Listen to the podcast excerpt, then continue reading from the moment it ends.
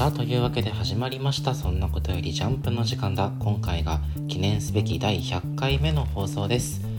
このラジオはもう子供じゃないけど大人にはなりきれない。そんな2人が世界へ届ける。奇想天外高等無形絶対説明ジャンプ感想ラジオとなっております。お相手は私太田とそして私田中でお送りいたします。記念すべき100回記念は本当は特別企画をやりたかったのですが、えー田中と太田のプライベートが忙しく現状取れてはおりません。100回目だろうが通常運転で参りたいと思います。というわけで今週の「ジャンプ」は2021年第29号。人気急上昇1から6巻全巻重版御礼 &VS 闇の魔法使い死闘極限のマッシュルが表紙関東カラーです。さあというわけで マッシュがマッシュルが、うんうん。えー表紙なわけですが、ね、格ゲー風の表紙でなかなかジャンプでこういう、あの方式の表紙って意外と見ないよね、そうだね。うん、やっぱマッシュル自体がこうパロディ色の少しある漫画だからこういう表紙もねパロディしてるのはいいなと思ったんだけど。これ背景のさなんか白とかがなんかドット絵っぽくなってんのよ、ああそうだねそうそう。まあ多分実際にドットってわけじゃなくてドット風の加工をしてるわけなんだけどなんかジャンプの表紙でドット絵を見ることって、ああないなと思って。確かに。なんか、うん、すごい懐かしい気持ちになったんだけどドット絵のゲームって例えば何が思いつく？やったことある？まあでもまあそのなんだろう全部ドット絵じゃないけどポケモンとかのさあああれもまあドット絵だったよね俺たちがやってる時って。そうだね。ルビサファとかはてかね。ブラックホワイトぐらいまでは。結構そうブラックホワイト2ぐらいまでは。あー。あれでもあとダイパとかってドット絵だった？あでもドット絵か。ドット絵ドット絵えなんならキャラクターも？あのあのキャラクターもドット絵だったし。あそうだっけ？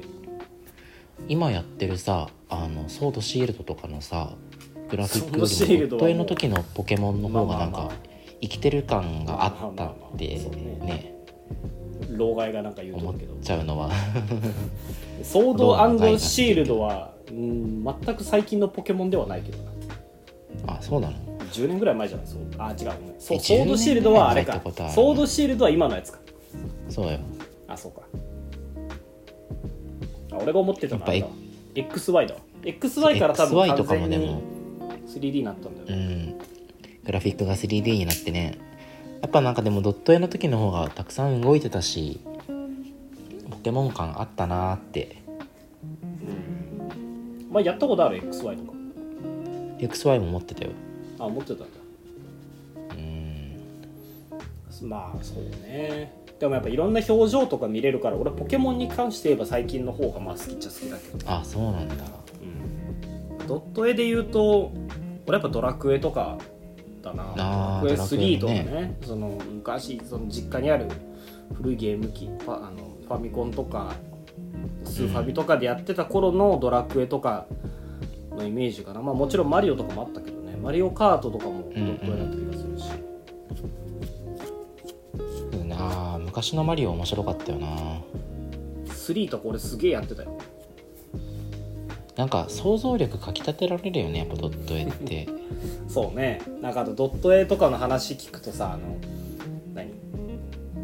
例えばマリオでも山と雲の形が一緒だったりとかさそのあいかに少ない情報量というかビット数っていうバイト数というかな、何キロバイトにいかに情報を詰め込むかみたいなあの技術があったりとかしてなんかよくさ初代ドラクエはもう今の技術じゃ作れないとか言われてるじゃん。2チャンネルに画像1枚貼ロストった方がうんって言われてるよ。2チャンネルに画像へー。1枚貼った時の画像、まあ、その画像を表示す表示その画像が表示された時のキロバイトの方があのドラクエ1の全データより情報量多いらしい。へえまあなんだろう。ドット絵がその一ジャンルみたいになってるのはでもね。うん。ノスタルジックでもありそれはそれとしてやっぱり普遍的な価値が認められてるようで嬉しくもある。ででもやっぱ最近のゲームでもさそのレトロ風なっていうのでドット絵で出たりするけどあれ厳密にはドット絵ではなくドット絵風なだけらしいから、テクスチャとしてねらしいからもう本当のドット絵っていうともう当時まで遡らんといけんかったりするのかなとか。俺のいとこが言うにはやっぱ最初の一番初めて「スーパーマリオ64」をやった時は感動したらしいよ。ああそう今はね俺らみたいなさ年の人らが今のスイッチのマリオとかやってもまあ当然グラフィック綺麗だなって思うから、ん。当時のスーパーマリオ64 64とかね、まあ、見てられんじゃん。スーパーマリオ64はマジでやばいよね。そうそうそうでもやっぱ当時はね 3D でマリオが動くなんてみたいな感うん。感動があったって言ってたよ、スーパーマリオ64うち親子2世代楽しんでるもん。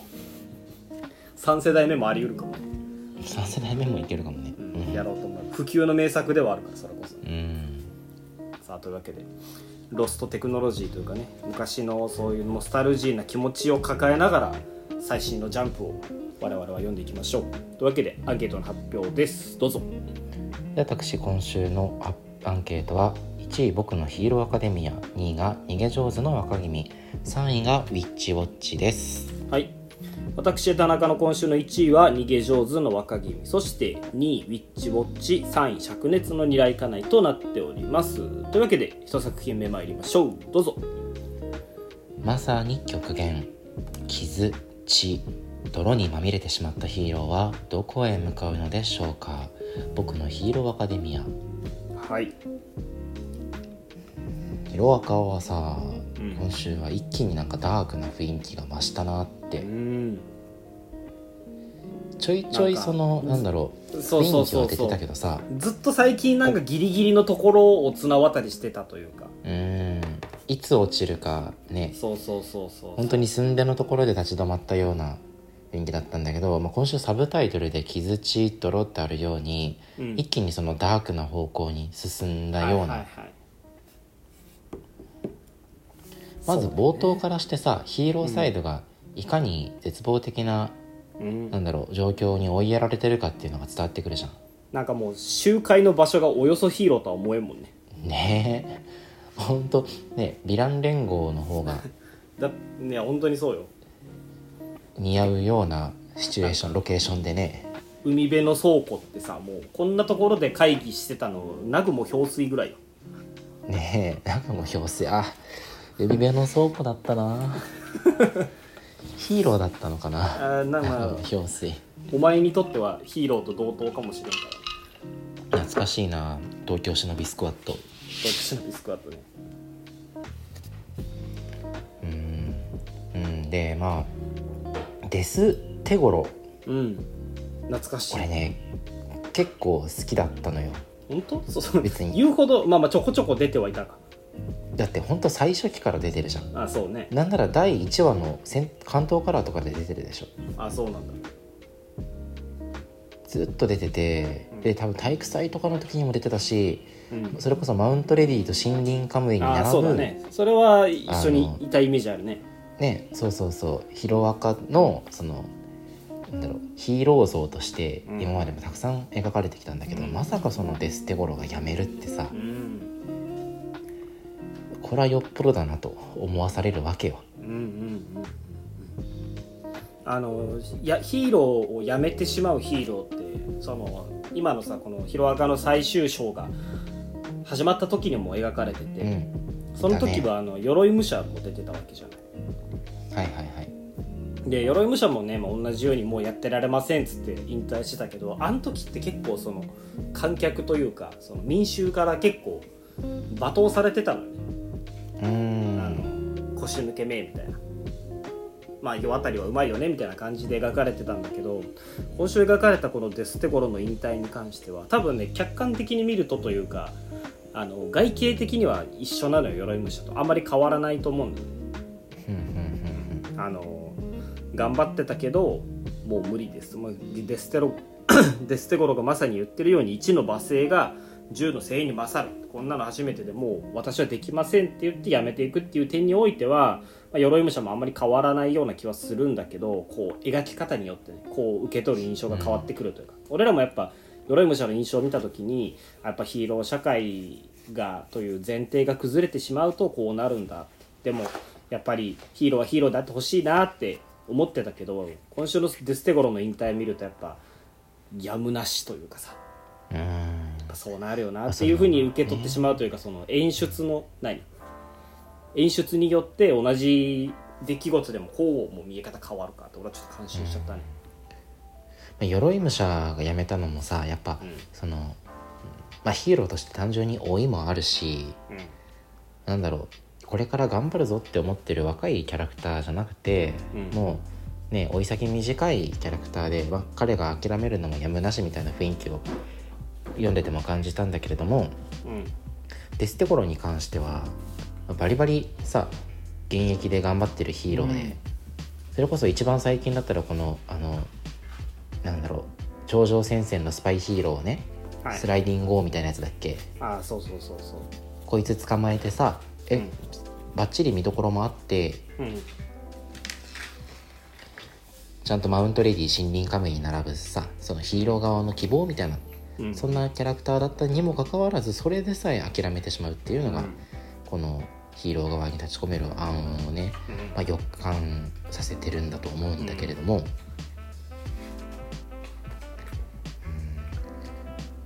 だからこそ後半のデクサイドがさうん。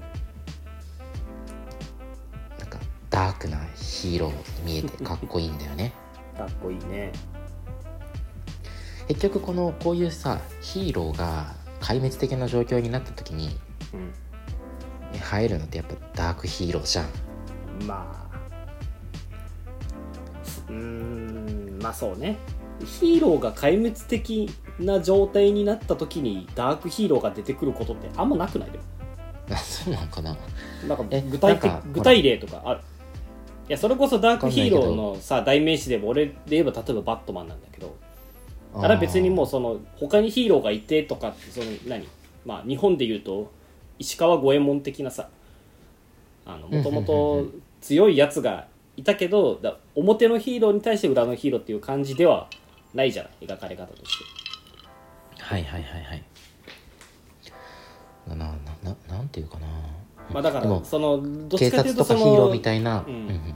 他のヒーローがその頼りなくなってくるからダークヒーローとして活躍するっていうよりはそもそもやっぱ社会が不安定になった時に表側の、まあ、ヒーローじゃなくてもね警察とかあの権力がどうしようもない敵に対して悪に対して悪をもって悪を制すじゃないけどああそうだね。するのがっていうのがダークヒーローのイメージだねうん。まさにこの権力公権力たる警察とか、そのメインのヒーローたちが、うん。あの諦めたり力不足を感じる中でその枠にとらわれないこのデクの働きうん。が今回めちゃめちゃかっこいいんだけれども、うん。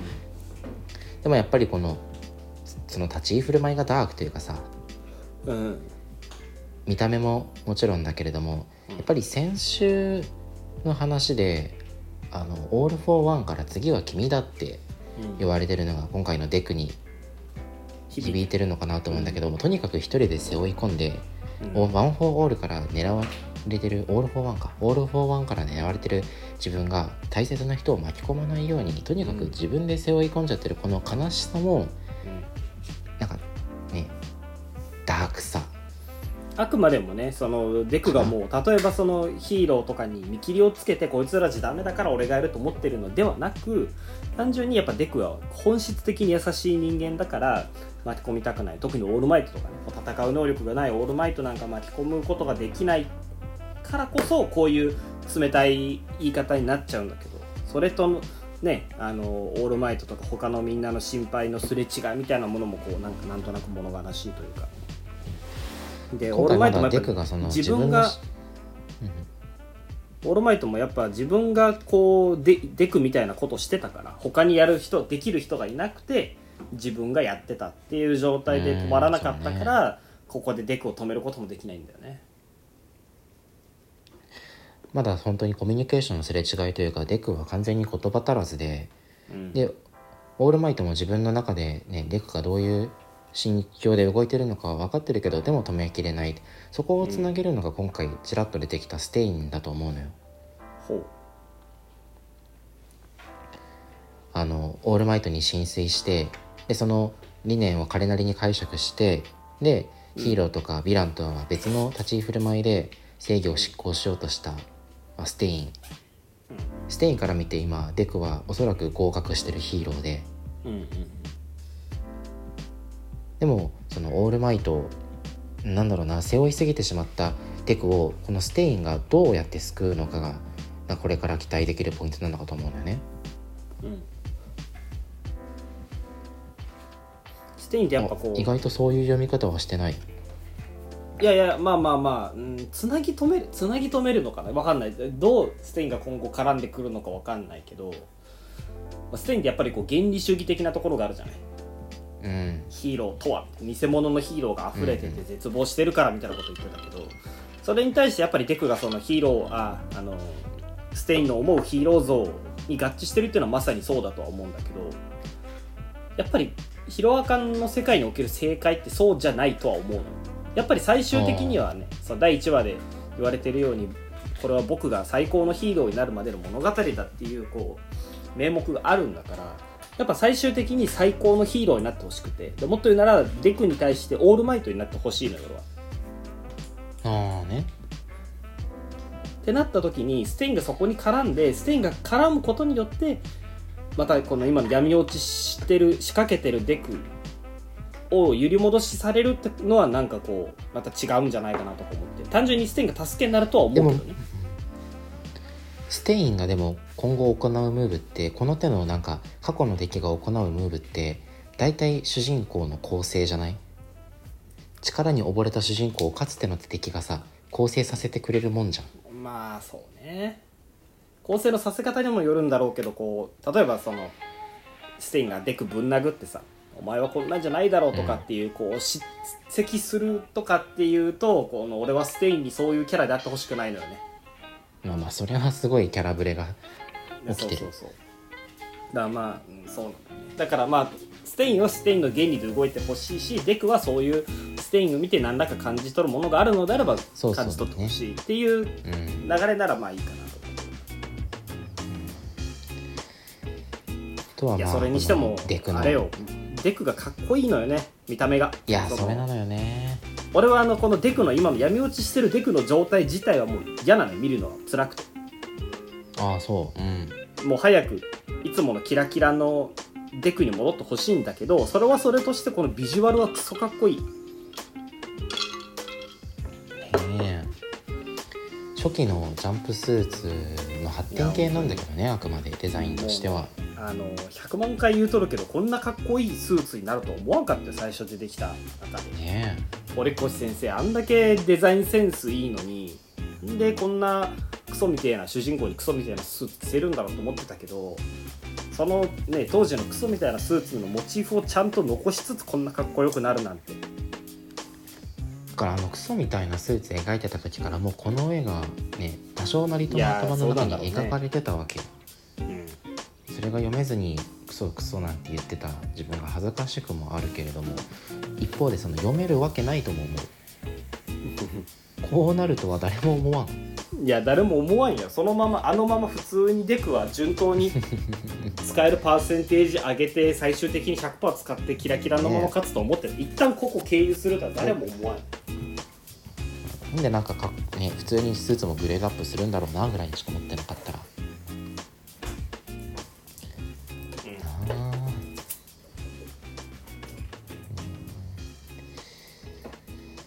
ところかな。いや俺実は俺呪術廻戦こうなるのかなって思ってたんだよね。死滅回遊編って言うけどさあのたくさんの人を殺めてしまった虎杖が東京でこういう風にとてもヒーローには見えないような立ち居振る舞いでボコボコボコボコ呪霊をぶっ倒していくようなね。そういう風な漫画がちょうど「呪術廻戦」見ながら読みたいなと思ってたところで広岡こうなったからさ。だってでも呪術廻戦もそういう空気ちょっとあったようんあのー闇落ちしそうだね。渋谷事変終わってなんか池から出てくる呪霊を虎杖が飼ってるしあこういう人知れず あの活躍するあれになるのかなとか思ってたけど。女の子助けたりとかしてね。そう。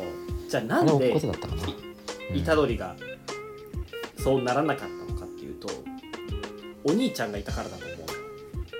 あー。超そうだだから今のデクに必要なのは兄貴分かもしれない。いやステインじゃん。って考えた時にすでに今のデクの境地に当時から達していたステインがやっぱり道しるべになるのかもね。うんそうなのよ。ちょうどステインもなんかあステインの能力って血血じゃない血を舐めるんじゃないっけ？そうそうそう。血舐めて動き止める血血を舐めるんだよね。なんかほら血がモチーフだしさ、あなるほど。だってステインさあの何よりもさオールマイトがこんな無下に扱われてることに心痛めてるはずだもん。そうだね。厄介オタクだから 俺は何とかして2人の仲をステインに取り持ってもらいたいところである。あーなんか今思ったけどその最終章入ってさデクがあのちょっと闇落ち感あるけどでもとんかつ頬張ってたじゃん。はいはい。あのガブって。で今週そのオールマイトが渡そうとしてた弁当とんかつでそれが地面に落とされてるのそうだねもなんか悲しいね。うんここでまあ2人の距離が空いちゃったことがねまさに引用されてるけどじゃあデクがオールマイトにとんかつプレゼントして仲直りするんかな？なるほどね。これが僕のとんかつですっつって。ステイン秘伝のレシピのとんかつ交あそれだな。それだな。とんかつの なるほどね。とんかつ編が始まるんか今から。そっか。そっか。でこれこれ今ステインが、ね。そうそう。そうそう。今ステインが舌なめずりしてるのも多分とんかつのこと考えてるんじゃない？腕が鳴るぜ。俺のとんかつの腕が鳴るぜって。そうそうそう。そういうことだね。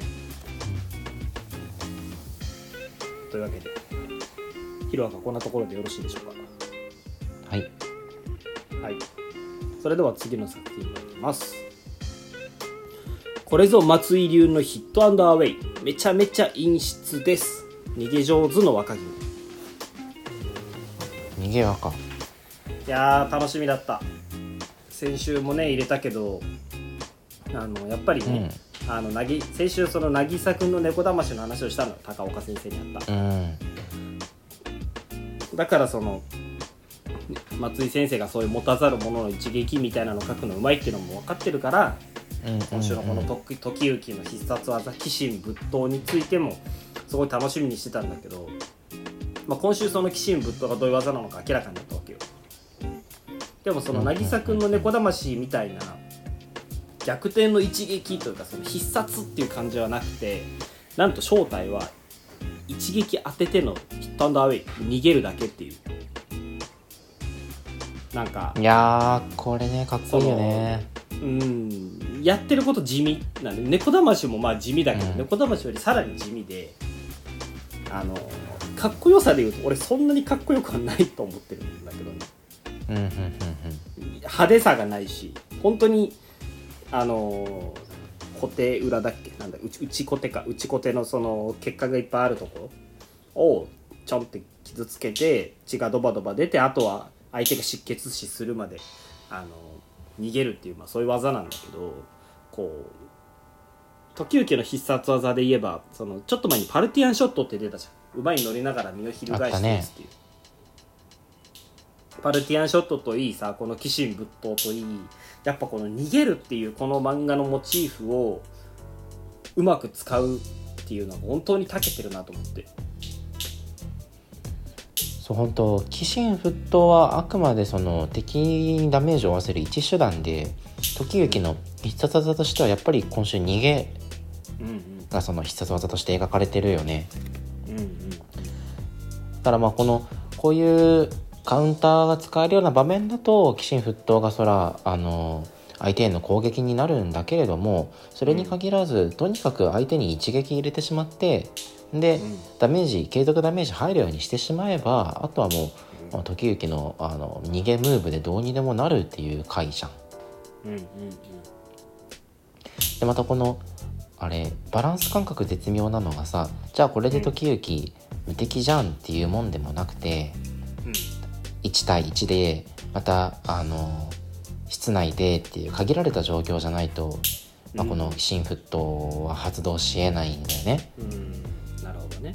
そういうなんか圧倒的な力を持ってる召喚 を倒すために、まあ、最適なステージが準備されててでかつその時行のえ強さとしても順次ステップアップしてるこの構成も俺は今週読んでてあのうまいなって改めて思ったところかな。先週お前が言ってたようにやっぱこの仏っていうモチーフがこう今回のこのシリーズさ結構使われてて、で今回の必殺技もまあそううん。鬼神仏刀って技ではあるんだけど、うん。どこら辺が慈悲の剣なんだろうと思ったけどまああれだね。攻撃をやめてすぐ止血をすれば助かるっていう意味でまあ慈悲の剣なのかね、まあ一撃。必殺ではないというとこ。そうだね。なんかそれにしてもそのうんうん。これがさ主人公の使う技なのかという疑問はまああるのよ。あそれはあるでそれはあるし俺たちが知ってる、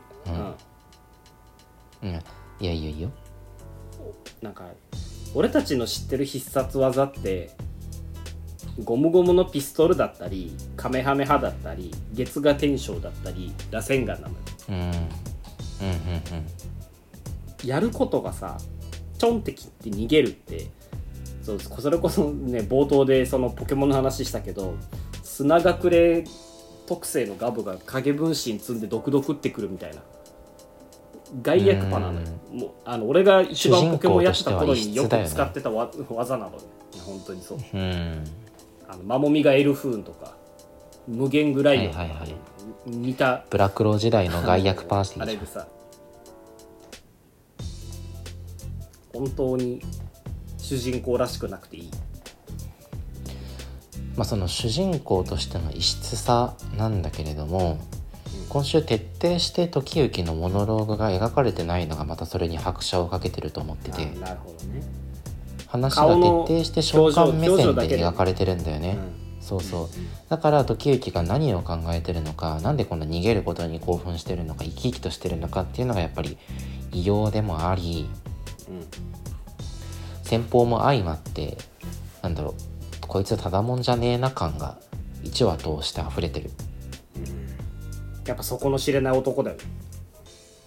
うんそうだね。時行パートはもちろんいいんだけどさ、もう一個のこの白パートよ。あの小次郎と綾子白パートって言うとあれだだけど、そうそうそう小次郎と綾子が戦ってる。うん。こっちのパートだけどさうん。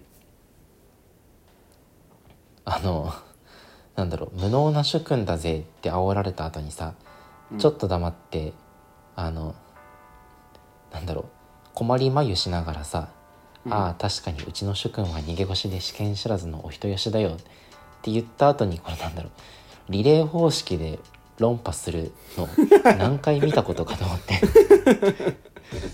こんなになんかお約束な言い返しもないじゃん確かに確かに言ってることは100万回見たあれなんだけど。でもこの白パート限らず。そうそうそう、うんうん。パートで言うとさその何？小次郎と綾子の好感度というか感情移入がすごいできるようになってきてここに来てやっと。ああそうかね。言ってしまえばうん仲間入りしたのもポットでじゃん。あの頼重の紹介でさ。与えられた仲間だったからね。そうそうそう。だけどやっぱちゃんとそう時行は時行で、あの信頼されてるんだなっていうのも思うしこういう戦い方を見てるとねすごいあのキャラがどんどん立ってきてて仲間集めってこれでいいのかなって思って一人一人さやっぱ3話も4話もかけてさあの9人スカウトしてちゃやっぱダメなのかなと思った。うんうんうん。うんだね。うん。ただ俺これだけページ割いて白を倒すと思わなくてああなるほど。だってまだあのフランと吹雪戦ってるじゃん。うん。これだけ盛り上がってる裏で裏でさフランと吹雪が何やってるのかって、談合でしょ。確かだからフランは絶対召喚を裏切ってにうん。で途中でフランが召喚にとどめ刺してうん。ほんで残ったやつ引き連れてがぶっ殺してか知らんけどあの時行たちは、ね自分たちの力だけで追い返したわけじゃなくてこう悪党っていうもののなんだろう実利主義的なものもこう目にしつつね、ん力もあってさらにしたたかだなんてなんて恐ろしい人たちなんだみたいな終わりになると思ってるよ。なんかでもツイッター見てるとそうやって予想してる人もやっぱ何人かいてさあ本当、うん俺100%オリジナル予想だけどな。いや別にそこを疑ってる。そこを疑ってるわけではないんだけど。なんかあやっぱそういう見方もあるんだなと。も確かに戦国というねも戦国ではないか。あの何でもありの時代っていうのをモチーフに書いてるのであればそういうのありかなと思うけど、まあ、とりあえずお前は明日から、あの頭にアルミホイル巻いて生活した方がいいかもね。そうだね。ちょっと思考盗聴されてるからワクチンも打たん方がいい 5G にかもしれない。接続されとるかもしれないうん。Bluetooth にも接続するらしい。かもね。別にあの何が原因でということはなくね。ねはい。こんなところでしょうか。こんなところでしょう。それでは次の作品に参りましょう。どうぞ。助っ人ダンスの空気を読みたいと言っていたらどんどん助団に寄ってきました。Witch Watch はい。面白いね。面白いけど助団だね。まあ最後のところから言うけど助っ人団が結成されてしまったじ 結成されたね。ゃんそう。うーんもろ助団だね。そう椿と姫子が助っ人ダンスをしましたみたいな助っ人団を結成しましたみたいな。うーん。まあこのね同居3人衆で助団やるんだろうなーって。そうね。カンちゃんがどっちかというとボッソンっぽさはあるけど。なあそうね。キャラクター的にね。であのー椿がもいちゃんってねで姫子が2個ででスイッチの役割がうん。割り振られてるみたいななんかそんな印象はあるんだけど。うん、まあ結局こうなったかと思わざるを得んところはある。いやそうなんだ俺はその散々さスケダンを見たいスケダンを見たいって言ってて実際にその通りになったのはなって、でそのやっぱ篠原先生のああいうコメディってめちゃくちゃ面白いじゃん。俺はすごい好きなのよスケートダンス、ね。本当に好きで、うんうん。そういうのが今後も見れるかなと思って嬉しいのは嬉しいんだけど、ただ結局そのなんなんていうのかな結局助っ人団を結成するところに落ち着くのかっていう悲しさももちろんある。うん。これ多分ウィッチウォッチが始まった時に俺話したんだけど、あの篠原先生カナタのアストラをさジャンプラで書いてたじゃん。このカナタのアストラが、もうきっちり設定練ってあってもうちゃんとあの伏線も前振りも効いててで SF としてもななんかん物語としてすごい構成力があの巧みだったのよね。まとまってるね。うん、もうもちろんコミカルでもあるんだけれどもそのストーリー自体にパワーのあるあの話だったんだけれどもはいはい。なんかそういうのがこの「ウィッチウォッチ」ではあるんじゃない読みたいなって思ってたの。ニコに関する予言とかもね冒頭出てきたし、うん。まあ、学校生活を送りながらそういうこう大筋のストーリーを追っかけてまさか序盤のあれがこんな伏線だったのかみたいな。そういう驚きがあのあるとまあより楽しめるなぐらいに思ってたんだけど今のところはなんかそういう路線は鳴りを潜めてるのかなって。でもどうとでもできる気がせん？篠原先生の手にかかりやさ。まあまあそうね。だって腹壊し君の回があんだけ面白かったんだよ原講師くんの回もしかしてバカクソ受けててさ。うんほんで篠原先生やっぱスケダンやらなきゃってなった説ない？やっぱまあねジャンプにおいて一番大事なのって打ち切られずに続くことだと思うね、まあ、ただただ続けさせればいいってわけではもちろんないけど読まれないことにはどうしようもないからその方向性として間違ってはないんだろうし実際にこういう方向性が望まれてるのはあるのはあるんだけどただスケト団の結成じゃなくてもよかったんじゃないかなって気はちょっとするけどね。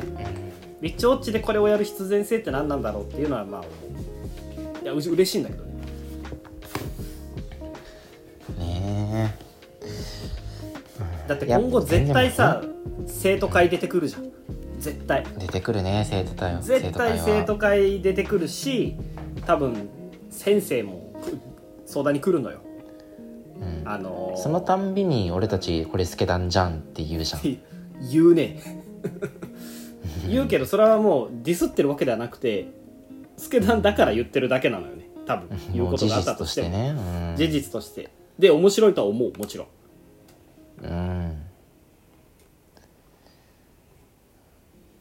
うん、だけれどまあそうだね。まあまあまあまあまあまあいいか。なんか先週までかん萌ちゃんとニーコがなんかねラブの雰囲気醸し出しててちょっと鬱陶しかったから。それはお前がひねくれてるだけなんじゃないのかな。これぐらいんなんかちょっとあの、まあ、気軽に。友情パワー感じさせる回があってもねそれはそれでいいんじゃないでしょうかスケダンっぽさで言えば今週のそのメインの話もうスケダンっぽいじゃん。うんうん。あのああそうだね。そうスイッチオフ。親子の絆みたいなね。そうそうそう。あので家族ひとひねりあをってね。そうそう家族を絡めたシリアス描写でなんか要素をこうねどんでん返しもあったりみたいなさ。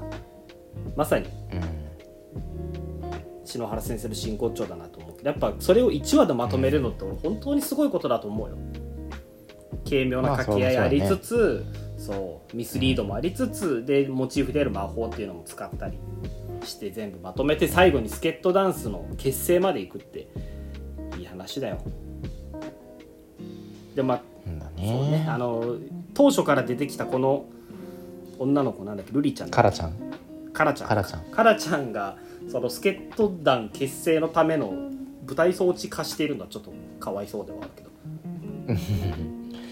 まあねでもまあ俺助っ人団結成の舞台装置が腹壊しじゃなくてよかったなとは心底 そう。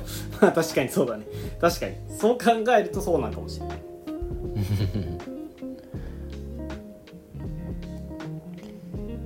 ね。いやまあまあでもあのこの路線は間違いないとも思うし、うん。俺は好意的にねよるけ、ど、キャラクターのなんか完成度も高いじゃんカンちゃんにしろ萌ちゃんにしろニコにしろ、うん。だからもうそれでスケダンやってたら俺たちすすげえ満足するんじゃない？なんやかんや。なんやかんやね。なんや文句かんや。言いつつ。というわけで何よりニコちゃん可愛いからな、うん。そう。可愛い。そうそうそそこよ。スケダンにないのは女の子を可愛く描こうっていう意思があることとちゃんとメインキャラ同士で恋愛を描こうとする意思があること。はあね。ここはスケダンにない良さだから今後そのニコとモイちゃんの恋模様もねお前は嫌だと言うかもしれんけど、俺は楽しみに追っていきたいなと思ってるうんうん。というわけでビッチ落ちこんなところでしょうか。はい。それでは最後の作品に参ります。田村先生お疲れ様でした。灼熱の二来家内ですさあやはり最終回が来てしまった灼熱の二来家内ですが何か言うことはあるかい？ない。読めって。ないのよ。ないのよ。俺はちょこちょこ入れてる。ないに関してはあのね後半の追い上げというかまとめ方はうまいよ。まあもうあらすじをさらうことはしないけど。俺は後半のその何海底神殿のとことかその過去編とかはすごいね、まとまってて面白いなと思うし構成もちゃんとしてるなと思うよ。まあこまあ、何でものちきられたかといえばやっぱ俺序盤のもたつきが原因だと思うんだよね、そっか。じゃああの序盤から意外とシリアス描写やってたらまた違ったのかもね。そう。結局その田村先生って多分何でもできる人なのかなっていう気はちょっとしててそのシリアスきるし、うん。まあ、ギャグもできるしってなるけど結局その、まあ、ペコマリもそうだしベルゼバブもそうだけど何をしたいのかよくわからないっていうところに俺は落ち着いちゃうから感想がね。そういうところなくして最初からそれこそサマータイム連打みたいに本筋を追いかけていくっていうもののを描きつつ脇でいつもの田村節をこう炸裂させてくれてたらよかったのかなとか思うんだけどね。ちなみにそのなんでオールフェイスイルカになってんの？だからもうそこはもうもう読んでくれ。ここ5話ぐらい読んだら あの海あのそう海底海底神殿じゃない。ポスポセイトラコンっていうね。あのポセイドンの左腕とか右腕とか出てくるのよ。おー。そこだけ聞くと面白いけどね。そう。オルフェイスでもこれは俺今回最終回で初めて知ったけどやっぱ元はイルカなんだってあそうなんだ。人間がイルカになってたのかと思ってたけどあれ。イルカにイルカに人間が入ってたの。よはあそうなんだ。そうそうそうそう。ね。で今週もさああのそれ、うん。あれがあったからあ今度は鮫島がサメになったんだって思うじゃん。今週読んでると。ー思った。うん。たら、あそうじゃなくて普通に魚人あのなんでまだ魚人がいるのか俺は分かんないんだけどそこはね分かんないんだけど、あ魚人だったんだっていうミスリードもありつつ。でちゃこちゃんが大人にもなっている感動もありつつうん。トータルで見ていやめっちゃまとまってんのよ。二来かないそうね。多分当初書き黄色当初書こうとしてたその芯みたいなところはすごいあのちゃんと書けてると思うんだよ。で本筋じゃではないんだけど、例えば海底神殿の描写が凝ってたりとか水中での戦闘アクションが面白かったりとかっていう風に田村先生自体の力量は俺すごい十分に感じるんだけどやっぱそのさっきも言ったようにその作品トータルで見た時に何がしたかったんだろうというか何に比重を置いてるんだろうと、まあ、そこがその作家性ではあるんだろうけどってやっぱ思っちゃうところはあって本人はもしかしたらその緩い日常ものみたいなのをやりたいのかもしれんのよね。うん。ただ俺はそのうん。あの過去編みたいなカムロの過去編みたいなサイコスリラー的なねウィッカーマンとかあのサマータイムレンダーとかあのミッドサマーみたいなああいうサイコスリラーみたいな話をね俺はどっちかというと読みたい。でもしかしたらその本人がやりたいことと得意なことが違うのかなと思ったりとかしちゃうんだよね。田村先生すごい俺は嫌いではないんだけどその一番好きとはなかなかなりづらいというかまあ実際その序盤のコメディパートがあんま受けなかったから路線変更してというかねあのーなんだろうなちょっとカルト的な部分を前面に押し出したてこ入れが入ったんだろうけどそれでもやっぱり、まあ、連載としては続かなくてそう思うとなかなかそういうテーマ自体ジャンプでは難しいんじゃないかな。だから青年誌に移って書くというのは俺は一つありだと、まあ、青年誌じゃなくてもプラスに移ってやりたいことやるとか、うん。そのシリアスに絞ってやるとか、俺結構田村先生の書くシリアス見たいけどね。うん。そう。やっぱそのベルゼバブの小川だったり鮫島だったり結構かっこいい大人書くの俺うまいと思うね、まあ、小川高校生そうだね。男キャラか外さなそうそうそうかっこよさあるよね。そう。男らしい男というかちょっとアウトローうなん。部分のあるこう男を描くの俺すごいうまいと思うからそういうところをもっと前面に押し出してやってくれたらなとか思うけど。どうなんだろうねあのベルゼバブってワンアウト扱いなのかな？ベルゼバブはあれはセーフでしょ。書き書き切ったじゃあまだ2アウト。それともツーアウト込み込みで3アウト。ワンチャンちゃんがあるかなとあの次回作にご期待くださいって載ってるもん。まあそう確かに今3アウト制が採用されてるのも眉唾ものではあるけど。そうね。いや田村先生読みたいがもうなんか言ってしまえば俺こんこんな後出しじゃんけんで申し訳ないけど1話の冒頭でさあのー七瀬のさおっぱいがボインってしてボタンが飛んでたあたりから終わりそうだなって思ってたもんね。でも二来かなり1話の反応良かったけど俺も1話読んだ時のあれはすごいよかあの反応は良かったけど。あの感触はねうん。良かったんだけど、今のご時世もおっぱいボインさせたらささまあそれはそうだもうなんか続かなそうじゃない？それはしょうがないよ。それはもう言うしょうがない。それは後出しだからしょうがないけど そうだなんかそういうところでアップデートっていう言葉を安易に使うのは好きいじゃないんだけどちょっとなんかいやでもね言うてることわかるよ。あの二大家内に限った話ではないんだけど、やっぱ田村先生ってどこかしら岩城先生を感じるところあるのよ。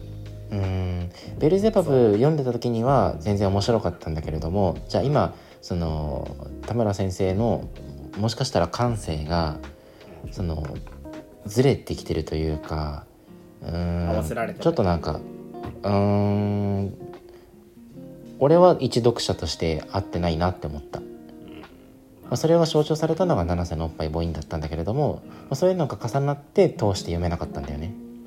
えでも七瀬のおっぱい母音はダメだけど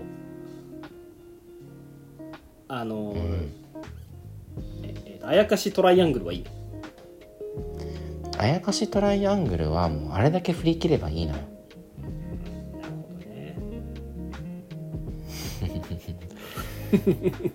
消費者ってわがままだからさ。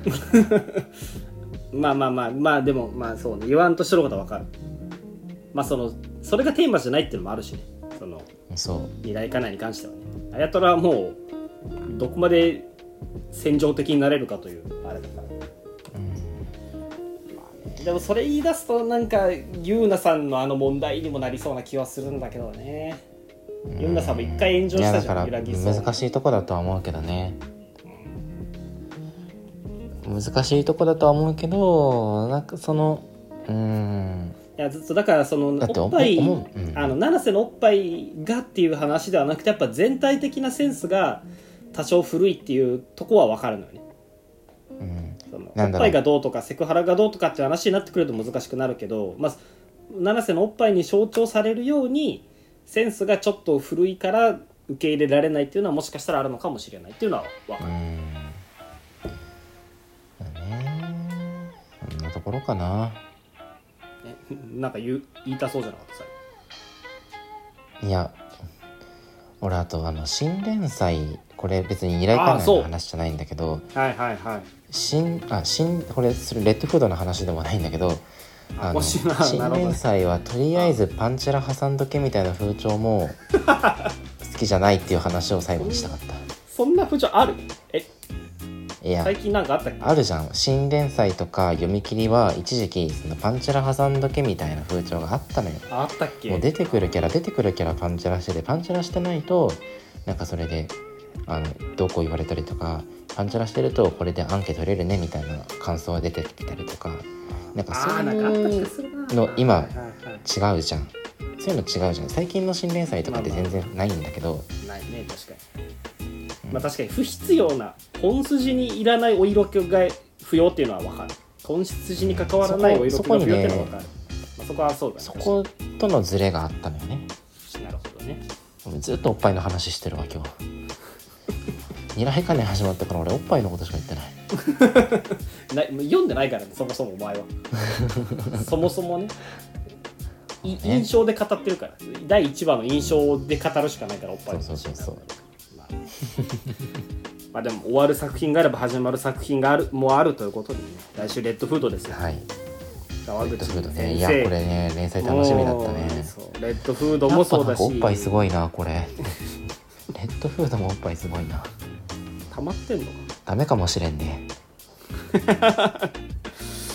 もうダメかもわからんねってやつ。うん。これだけいきなりおっぱい強調してたらもうダメかもわからん。いやでも川口祐希先生さレッドフード出た時俺確かアンケート入れててそうだね入れてるね。さすがにそろそろ連載来るだろうとか言ってたよね。例えばそのキラ星のメリルだったり幽霊の話だったうんうん。り全部面白かったから、って思ったけどまさかレッドフードがそのまま連載に乗ってくると俺ちょっと思わなくてそこちょっとびっくりしたんだよね。ね。あレッドフードで来るんだっていう。なんか完全新作でもよかったなと思うけど。ゴールドフューチャーカップ上がりだよね。ああそうだね。多分そう。でゴールドフューチャーカップといえばベルゼバブじゃないっけ？あそうだねだからこうねこう象徴的でもあるよね世代交代というか。まあ世代交代っていうと確かにそうだ。ベルゼバブ作者の連載が終わってで、えーレッドゴールドフューチャーカップ上がりの、えーレッドフードが始まると。でレッドフードの次の週に来るのがネルなのよ。ネル武武芸道業。なんだこれ寝るって。これあれだよ。あのジャンプラのさ一時期最後にあのジャンプラ限定の連載ついてたじゃんはいはいはい。あああれ最か。あれに載ってたやつだよ。あの武芸武芸を学ぶ学校に、その独自の流派の主人公が入学するみたいな、うん。ヒロアカのアシュみたいなそんな話だった。あれ、まあ、あじゃあなんか。あれ読んでた？俺あれ読んでたけど面白かったよ。読んでた読んでた。読んでたよ。よよ読んだよね。うん。そうすると結構なんかあれだねコメディ編長だった新連載があググッそうそうそう。そうとバトルによるね。うんそれはね嬉しいというかまたいいなと思う。よそっちが読んうでくれるん。そうあと1個終わるのなんこれ俺さ思うんだけどクーロンズボールパレード生き残る気がせん。それは何？えファンの願望じゃなくて？ファンの願望客もあるけど観的に見て、客観的に見てクロンボとあクーロンズボールパレードと空いてる C どっちが終わりそうかって言ったら空いてる C の方がキリキリよくな空いてるし次のえだって。次の次で終わるでしょ？だってえなんなら次終わってもいいんじゃない？次終わってもあそうか。あのあそうか。次終わらない。爆弾のパスワードは爆弾のパスワードは「んです」って言うじゃん。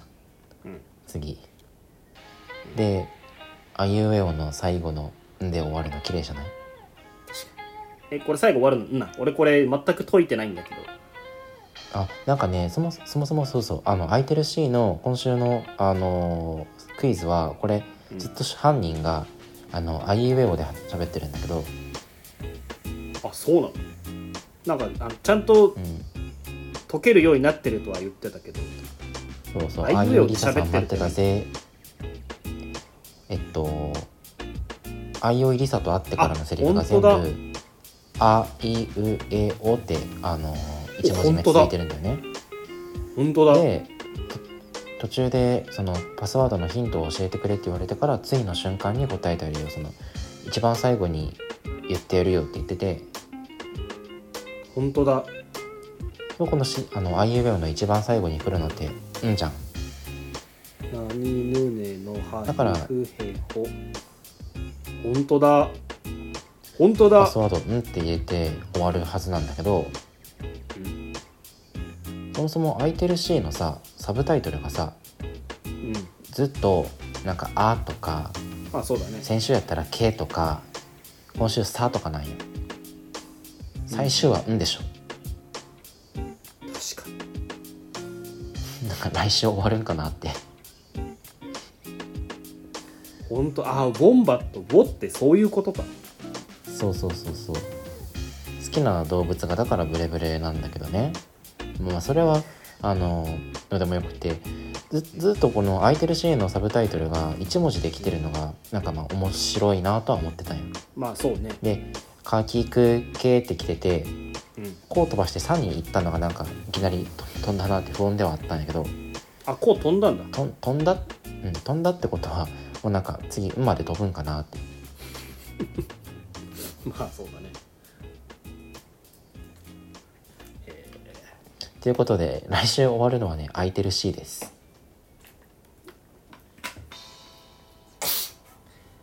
クロスボールパレード生き残ったか。クーロンズボールパレードが生き残ったとは言ってないけどね。えクーロンズボールパレードもう死ぬの？だから呪術廻戦があの救済してるにもかかわらずここでクーロンズボールパレードまで終わったらなんかね どんだけ期待されてないんだってことにはなるよね。確かにそう。そうだよ。生き残ってクークーロンズ高校の活躍を見せてくれってそう思います。さあちょっと話はそれましたが54作品いかがでしたでしょうか？はいはい、えーそれではエンディングに参りたいと思いますがエンディングちょっと何も関係のない話をちょっとしたいんだけど。ああはい。オーバークックってゲーム知ってる？あのー全世界で一番面白いゲームのことでしょ？ね今我々が大ハマりしているスイッチスイッチでねやってるんだけど オーバークック2真の直うん。食通バンドルっていうのをやってるんだけどいやーおもろいね。天才やろあれ作った人。天才すぎる。あのねどういうゲームかっていうとアクションゲームなんだけどうん。あの料理を出すのよ。うん